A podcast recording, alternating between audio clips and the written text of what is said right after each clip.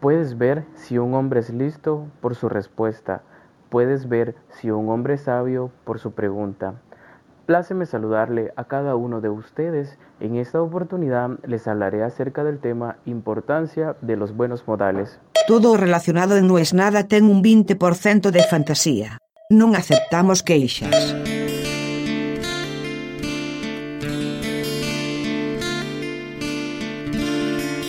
¿Y ahora qué más me puede pasar? Es una pregunta que yo me hacía mucho y muchos de nosotros nos hacíamos históricamente, pero creo que desde marzo de 2020 hasta ahora hemos aprendido que no se puede hacer más. Porque siempre hay media sorpresa más. Siempre puede haber algo aún más inverosímil, aún más enquilombado. Entonces no lo decimos más. Pero no se aplica solo a las cosas grandes. Se aplica al día a día.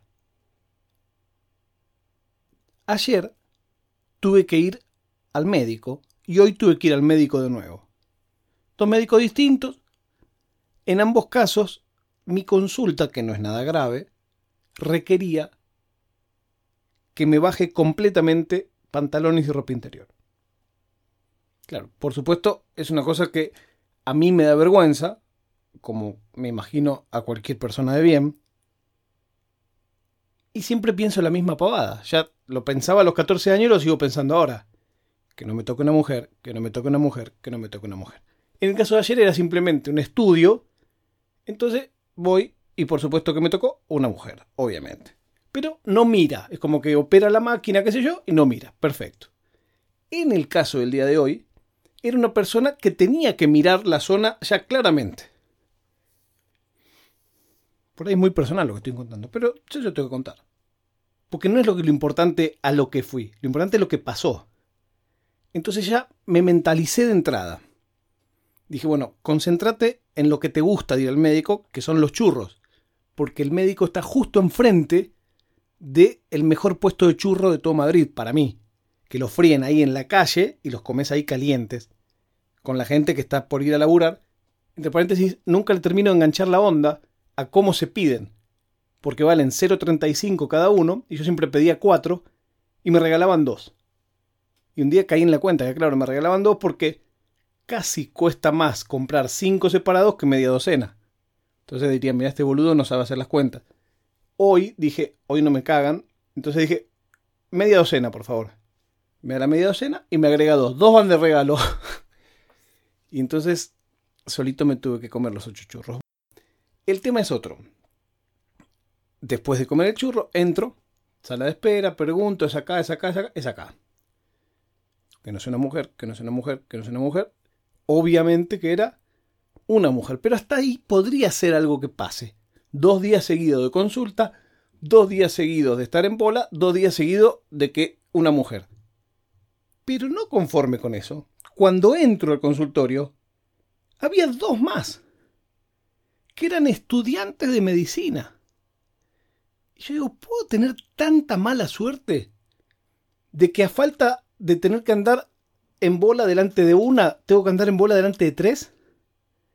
Yo entiendo que no les importa, que son médicos, que están más allá de venir mal, pero te lo juro que no lo podía creer, porque encima de todo, cuando en la consulta hay estudiantes, te miran como si fueras, no sé, una cosa, una atracción de un circo. Mire esto, ah, a mí me parece bien, a ver, mueva, a ver, para acá, esto, no, no, no, así no, no, no. Y, van hablando entre ellos, y les quiero recordar que soy una persona yo, ¿no? Bueno, eso me pasó un poco. Pero claro, en realidad se aplica a todo esto de ¿y ahora qué? A mí no me gusta dar soporte técnico. Intento pedirlo lo menos posible. Como aquí escucha la gente a la que le suelo pedir soporte, no me puedo hacer el yo nunca pido soporte. Todos pedimos, todos somos el rompehuevos de alguno para soporte técnico, es así. Pero a veces uno se las busca. El otro día vi una persona en Twitter que se estaba quejando que no podía hacer una transmisión de video por internet. Como nosotros estamos trabajando mucho con eso, digo, necesitas algo, me avisas. Bueno, perfecto. No, no dice nada, no, no, está bien, gracias, no sé qué. Bueno, listo. No nos conocemos personalmente. Dos días después tiran el timeline.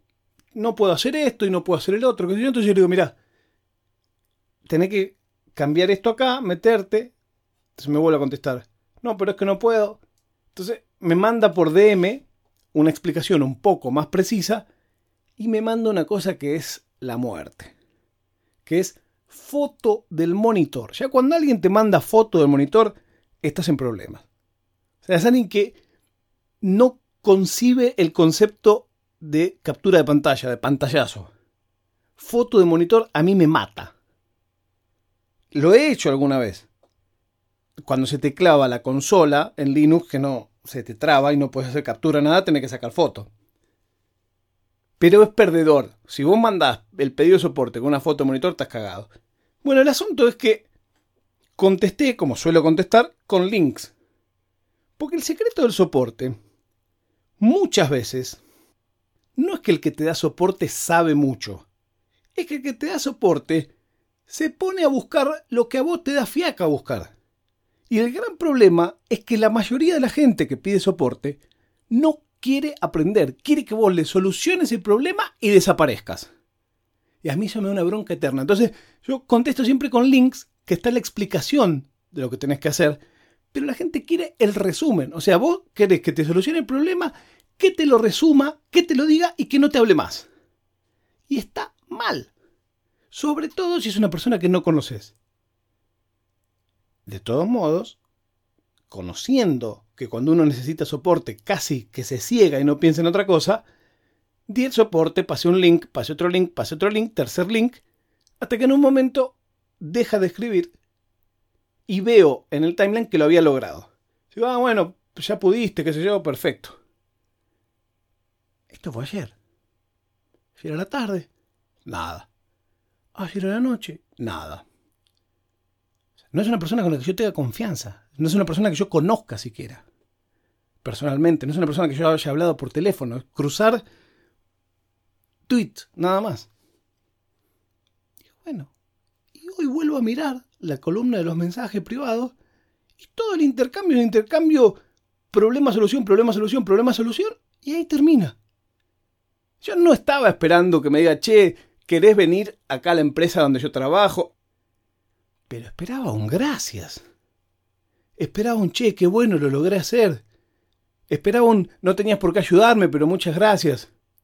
Nada.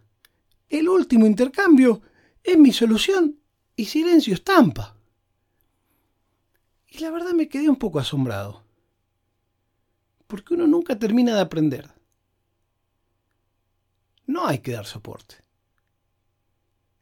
Yo digo esto y claro, yo también pido soporte.